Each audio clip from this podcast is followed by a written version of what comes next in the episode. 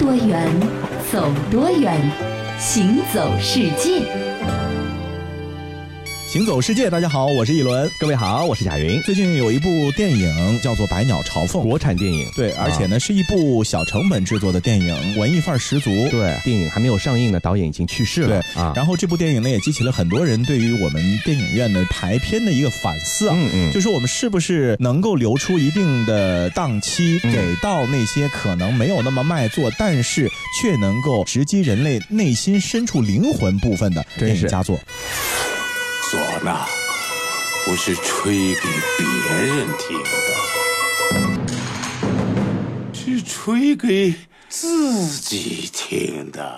你比如说这个《百鸟朝凤》吧，它主要是讲述的唢呐艺人的故事啊，那么就引起了很多看过电影的人对唢呐这门传统艺术的一个关注。嗯，那在很多人的印象当中啊，唢呐好像离现在生活其实是很远的，对吧？给我们的感觉，唢呐好像就是出自于黄土高坡啊。对对对。然后呢，在很多比如张艺谋的电影里面，哎哎哎，就是描写那个地方的，特别是农村的，是是一些生活样貌的时候，你会发现一些戏曲团队啊啊，包括一些小型的庆典上面会用到这种乐器。没错。对，但是呢。唢呐的这个乐器呢，却不是我们中国本土生长的乐器哦。啊，虽然说它跟我们的其他的乐器材质看上去差不多样子啊，但其实呢。它应该说也是一种西来的乐器，没错啊。那其实呢，因为唢呐在中国的某一个地方特别盛行，所以我们一直都被它外形所迷惑了，认为它是一个中国传统乐器。对，其实并不是。我们首先看看它的这个名称呢，其实就有一点的讲究。嗯，比如说咱们中国的传统乐器啊，有单名的，比如像钟啊、鼓啊、笛啊、箫，还有琴，对吧？还有一些西洋乐器呢，是三个名字或者两个字名字的，像黑管啊、双簧管、小提琴、手风琴等等。可是唢呐，你有没有发现这两个字其实联系起来，你也不知道是什么样的意思。对，和乐器也没关系，好像。没错，它的两个这个字呢，其实如果咱们把它拆成中文字，一个一个分析的话，其实没有任何的意义的。是组合在一起的话呢，其实你也完全不能够去理解说它到底是干嘛的。对，只有当你看到或者听到声音，你才会明白哦，原来这就是唢呐。嗯嗯呃，其实和唢呐相关命运的呢，还有一个乐器，我们就更加熟悉一点了，就是这个琵琶啊。琵琶这两个字不是我们吃的那个琵琶，对吧？是上面是两个王那。两个字啊，那其实琵琶拆开来，其实也没有咱们汉语中和音乐有关的意思。嗯，所以说由此，其实你可以有一个线索：琵琶也好，唢呐也好，它都不是咱们中国的本土乐器，而是外来乐器。对，不过呢，唢呐和琵琶还是有不一样的地方啊。嗯，就是说琵琶在传入中国之后呢，其实就很快实现了本土化了。对，而且呢，琵琶很好的融入到了我们中国传统的音乐，嗯，也就是我们的民族乐里面。没错啊，所以说虽然它是舶来品，但是它在中国呢，很好的生根开花了。是，那么和琵琶。相反呢，唢呐啊，它的这个角色呢，就显得有点尴尬了。嗯，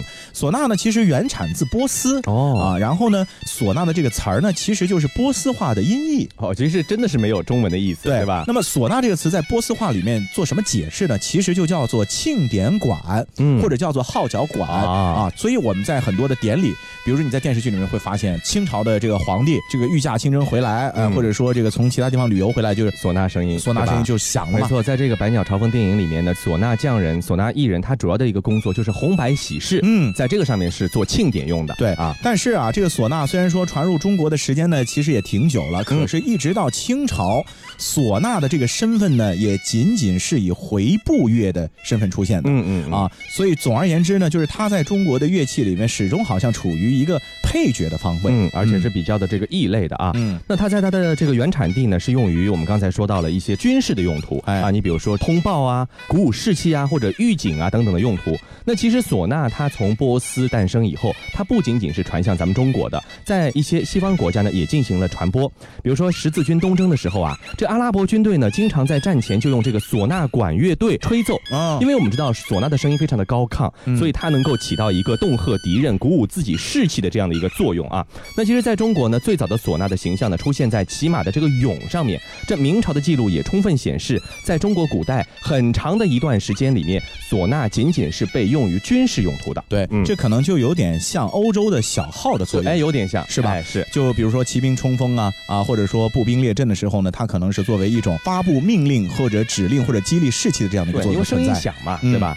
那么说到唢呐啊，它真正能够在中国迎来春。春天呢，还是要到清朝中期之后的事情了，挺晚的了。对，在清朝中期之后呢，民间啊，唢呐这种舶来乐器，因为它的热闹喜庆的特质啊，所以把很多咱们中国土生土长传统的那些演奏难度挺高的、声音又不够响的这个乐器呢，慢慢的就给替代掉了。嗯，因为唢呐又好吹，然后呢简单易学，变化就更丰富了。没错。那尤其是唢呐在脱离了庙堂，进入到了民间生活之后啊，在以北方为主的这个地区呢，就迅速的扩展了。嗯，成为了其实是很原生态的民间乐器的一部分了。嗯，但是可能也正是因为这样的一个情况吧，也早早的就决定了，就是电影《百鸟朝凤》当中描述的唢呐传承悲剧的一个宿命呢，可能也是和这个有关系。没错，你看为什么有关系啊？咱们来看一看唢呐，它的这个音色呢，非常的嘹亮高亢啊，它是一种吹管乐器，因为它的音色有一个天生的特点，所以说它不太适合和别的一些乐器进行合奏，因为它会显得很跳脱，就有点不伦不类的感觉，所以它只能适合独奏，对吧？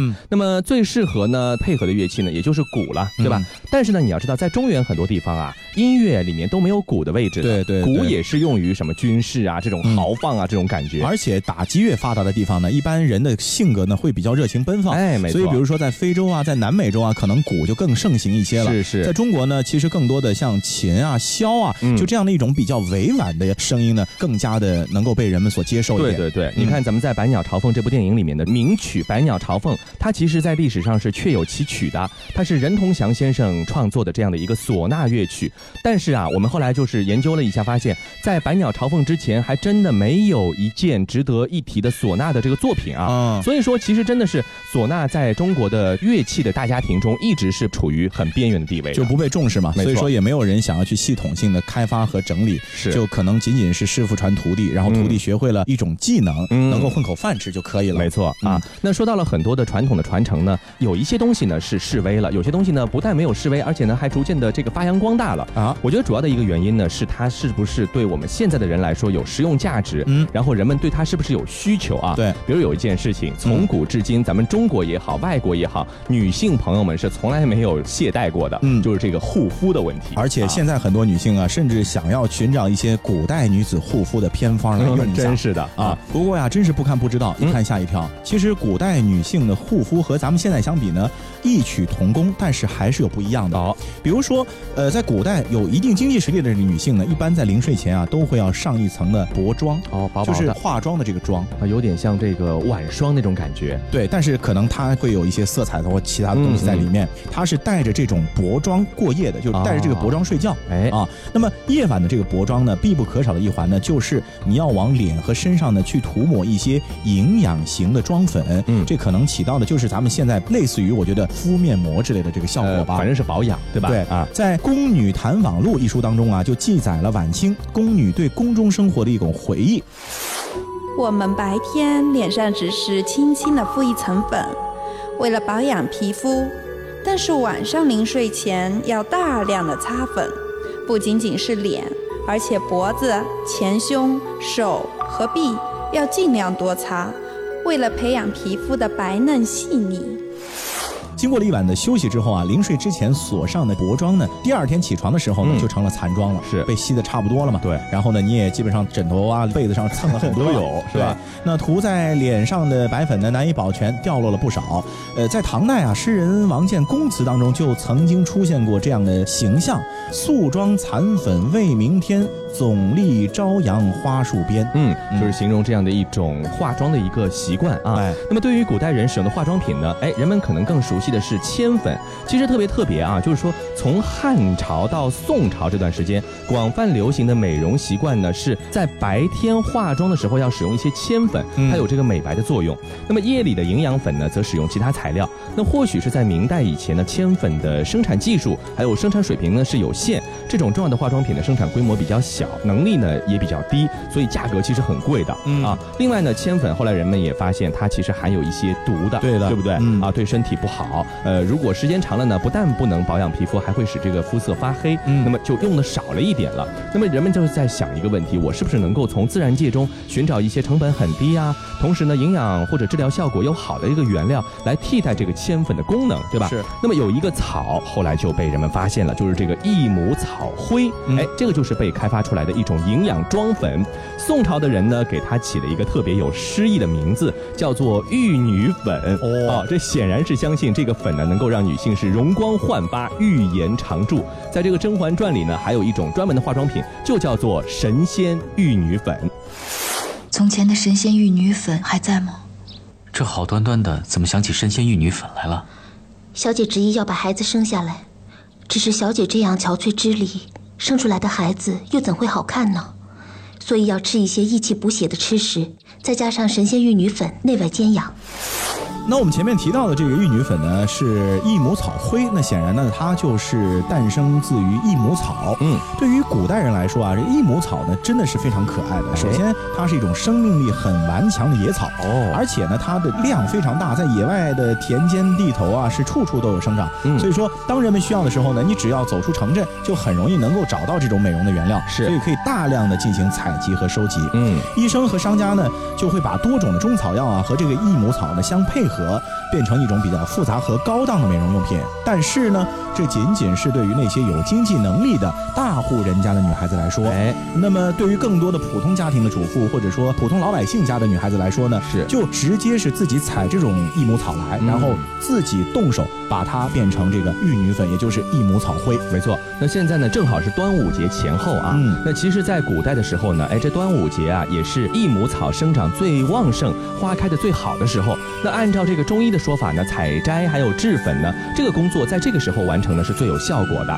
那其实古代人的生活呢，总是随着四季的轮转而循序进行的。所以说，在不同的时节呢，这根据大自然的安排呢，会从事一些特定的人生内容。像今天咱们提到端午节呢，可能更多的想到吃粽子啊，还有玉兰汤啊，还有赛龙舟啊等等。嗯。但是你要知道，在古代，哎，女性在端午节对他们来说也是个重大的节日啊，是因为要采摘益母草来做这个玉女粉，让自己来年能够容。光焕发是的，那除了益母草灰，也就是玉女粉之外呢，其实古代中国的传统粉妆啊，还是非常的花样繁多的啊。不仅仅是只有益母草灰，还有比如说夏天能够起到防汗止痱作用的痱子粉，在古代呢其实也就有了哦。对于女孩子来说，这种痱子粉呢，也一样的是要加入到保养皮肤的成分。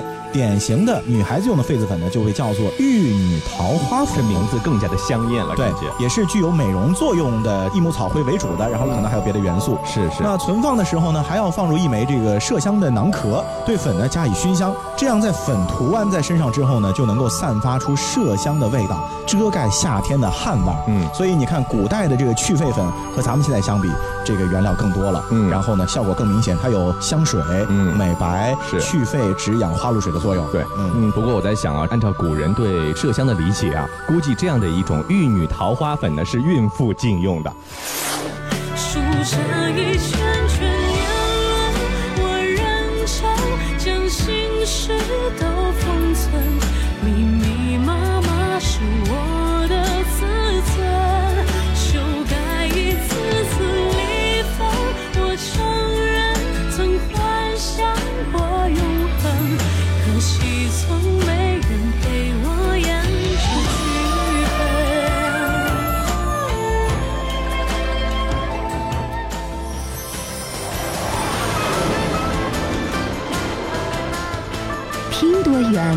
走多远，行走世界。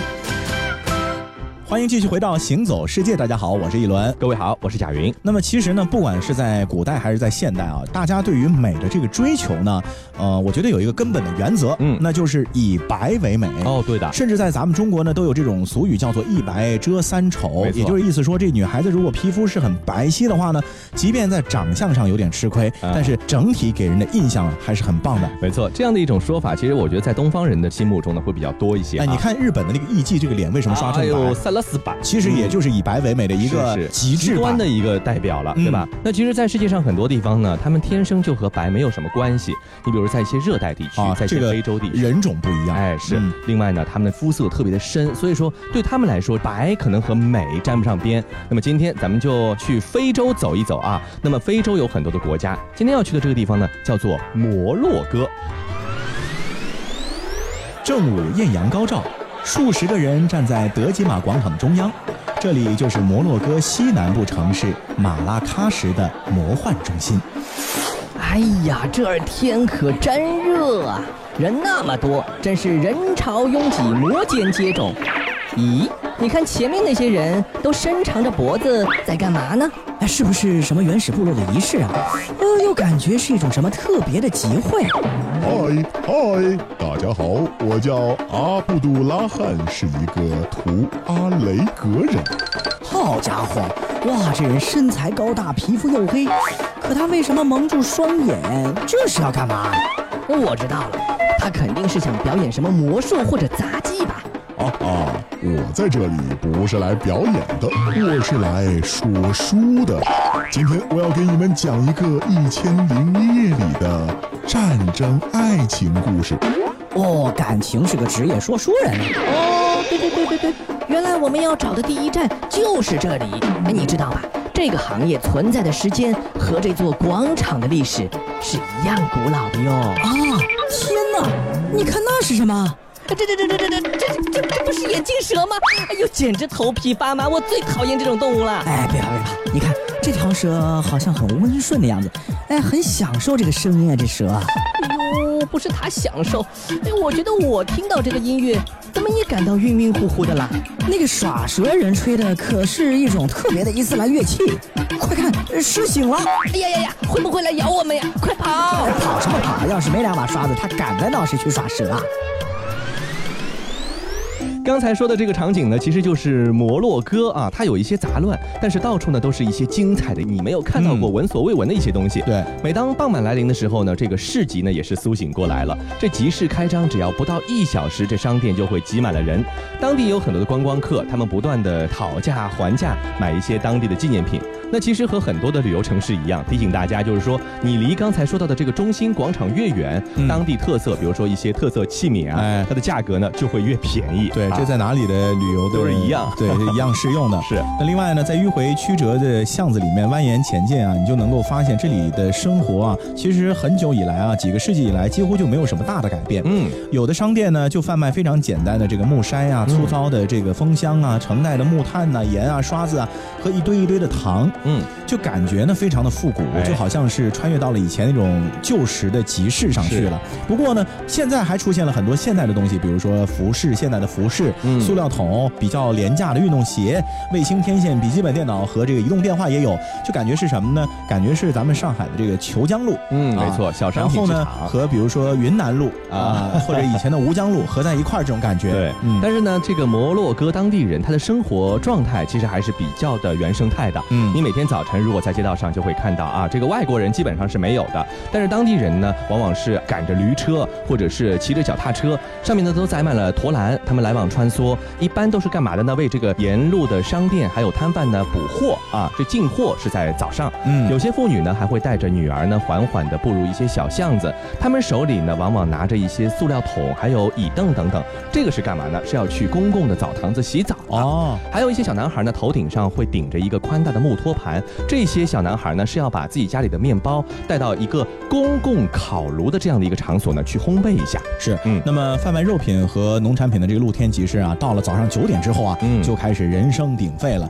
家庭主妇呢会挑选活鸡和蔬菜。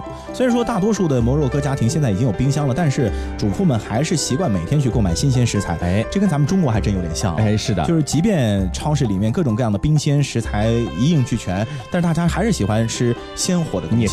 哎，吧？大家会在凉爽的这个清晨呢，完成最费力的工作。嗯，然后开始啊，就是休闲时间了。是，比如这个法国的咖啡馆是摩洛哥男人最爱聚集的这个地点。嗯，开店的时间呢也是非常的久远了，久到什么程度呢？就是没人记得他什么时候开的了。嗯啊，然后呢，在法国咖啡馆里面，侍者呢会在各桌之间穿梭，发放干净的烟灰缸和焦油似的这个黑咖啡啊。嗯，口味够重的。没错。那刚才说到这个广场上呢，有很多很多不同的人在那儿做生意啊，做小买卖等等。对。那一般来说，早上十点左右呢，他们都出来了啊。比如说有一些神秘的医生，他开始布置自己的摊位。他们呢，往往是穿着这个摩洛哥南方的一种靛蓝色的宽袍子。嗯。这贩卖的产品呢，其实包括了一些玫瑰啊、黄块啊、鸵鸟蛋、晒干的变色龙，还有刺猬麝香，还有一些这个充满浑浊液体的小药瓶，可能就是一些民间医生啊。嗯。那么像阿布杜拉汉这样的一个民间艺人呢，他这个时候呢，就在广场上开始说故事了。哦。这个真的是眉飞色舞，唾沫横飞啊。这个时候，英雄和魔鬼进行着最后的斗争。他的未婚妻远远地站在对岸，焦急地看着他心中的白马王子。魔鬼的力量太强大了，眼看着英雄就快支持不住了。可能，他不会死的，他一定不会死的。想知道结局吗？各位，打赏一点，我就告诉你们结局。来来来来来来。那前面说到了摩洛哥呢，其实它的这个方位啊，属于非洲的北部了，嗯嗯。啊，和地中海呢其实是相邻的，没错。那说到地中海啊，真的很神奇，它连接了三个大洲，是。亚洲、嗯。欧洲和非洲，没错。那么从位于西南部的这个摩洛哥出发，一路向东北方向呢，可以去到一个欧洲国家，嗯，叫做克罗地亚。嗯，说到这个地方呢，可能大家对它不是特别的熟悉啊，因为只知道它是以前南斯拉夫的一部分，对，然后知道它的这个足球特别强悍，是。另外呢，就知道克罗地亚它的国。旗吧，好像是有这个红白格子的成分，对，就大概是就这点印象。没错。那么其实呢，如果说你对这个美剧特别感兴趣的话呢，你一定不会陌生这部美剧叫做《权力的游戏》啊。那所有的美剧迷们，特别是喜欢类似于这种史诗奇幻题材的，应该都看过。对，而且是追了好多年了，对吧？那么它是美国 HBO 电视网制作的一部中世纪史诗奇幻题材的电视剧。这部连续剧呢是改编自美国作家乔治·马丁的奇幻小说《冰与火之歌》。这本书其实也很有名，对吧？那么去年九月份呢，在第六十七届的艾美奖中呢，《权力的游戏》破纪录的斩获了十二项大奖，可以说真的是众望所归。大家对剧中的演员非常的痴迷也好，对情节非常痴迷也好，相信还有很多人对当地的景观也非常的痴迷。嗯，因为他的所表现的这个君临城啊，它的取景地就是在克罗地亚的杜布罗夫尼克。说到杜布罗夫尼克啊，真是一座非凡的城市。首先啊，它的旧城四周呢是环绕着很坚固的城墙，它的这座城市呢又集中世纪地中海的奇幻于一身，嗯，所以说它也是克罗地亚的一个旅游的亮点。嗯，城中有无与伦比的大的城门啊，这个城门呢是建于一五三七年。嗯，过去的时候啊，每晚吊桥都要升起关闭城门，并且呢把钥匙交给城主保管。嗯，所以这座城市呢，我觉得也是异常的坚固、牢靠。而且呢，这是很有历史了啊。咱们再来看一看更有历史的城门是建于一五三七年，再看一个建于一四三八年的喷泉。叫做欧诺佛喷泉，它呢也是杜布罗夫尼克最著名的一个地标建筑。它的外观好看，但它其实也有实际的功能，它是供水系统的一部分，将这个十二公里外的井水引入城内。最初呢，这座喷泉上面的装饰有雕塑啊，但是在一六六七年地震中呢是严重受损了，哦，只有十六个雕刻面具呢是保存了下来。从他们的嘴里呢流出的水呢会进入到一个排水池里，所以我觉得很多古代人啊，他就是这个东西实用也就实用吧，嗯，它还得好看，还得有艺术性，对吧？对的。那我们前面提到了杜布罗夫尼克有无与伦比的城墙，嗯，坚固异常。那么这个城墙呢，你一定要去走上一圈，嗯，为什么呢？因为它堪称是世界上最好的城墙，哎，所以如果你没有去杜布罗夫尼克的城墙走一圈，你几乎就不能算去过杜布罗夫尼克。是。那么城墙呢，也是杜布罗夫尼克成名的一个主要的原因。对，站在城墙之上俯瞰旧城和波光粼粼的亚得里亚海，你会感觉到绝美的风景。嗯。而脚下的第一组城墙呢，在公元九世纪就建成了，此后呢，不断的翻新啊、巩固啊、翻新啊、巩固，就变成了今天的这个样子。没错。那么其实呢，在杜布罗夫尼克也有很多有趣的节日，比如说每年的七月十号到八月二十五号。 아! 大概就是咱们中小学生放暑假的时间啊，在他们那个地方也有一个著名的叫做夏节的节日。嗯，呃，从二十世纪五十年代开始呢，这个杜布罗夫尼克呢就有这个节日了。节日期间，全市的露天舞台上呢就会上演各种戏剧、歌剧、音乐会，还有舞蹈等等。那每到夏天呢，大约每小时还有一班渡轮从这个杜布罗夫尼克呢开往洛克鲁姆岛，是一座小岛。哎，这个全程呢只要十分钟，很近。这岛上呢是树木茂盛。如果说你觉得夏节人太多太吵，你可以到这个地方，哎，像个世外桃源一样的远离喧嚣啊。虽然说这个岛上呢，海滩上面是布满了岩石，但是非常非常适合游泳。那你还可以去看一看呢中世纪的修道院，还有一些这个美丽的植物园。这个植物园里有各种的仙人掌、巨大的龙舌兰，还有源自巴西和南美的棕榈树。好了，说到这儿，是不是特别的向往去到这样的一座梦幻魔幻的城堡去走一走看一看呢？嗯，啊，克罗地亚其实呢也是一。一个可能在中国游客眼里并不算是旅游胜地的地方。是，所以说，比如暑假的旅游旺季啊，欧洲的其他地方，比如英国、法国、德国啊、瑞士啊，人满为患呢，可能克罗地亚就显得稍微好一点点了。对，最关键是什么呢？东部欧洲的消费啊低一点，对，旅游的成本也便宜。是啊，好，那这期的节目到这里就和各位说再见了。我是一轮，我是贾云，感谢您的收听，我们下期再见。When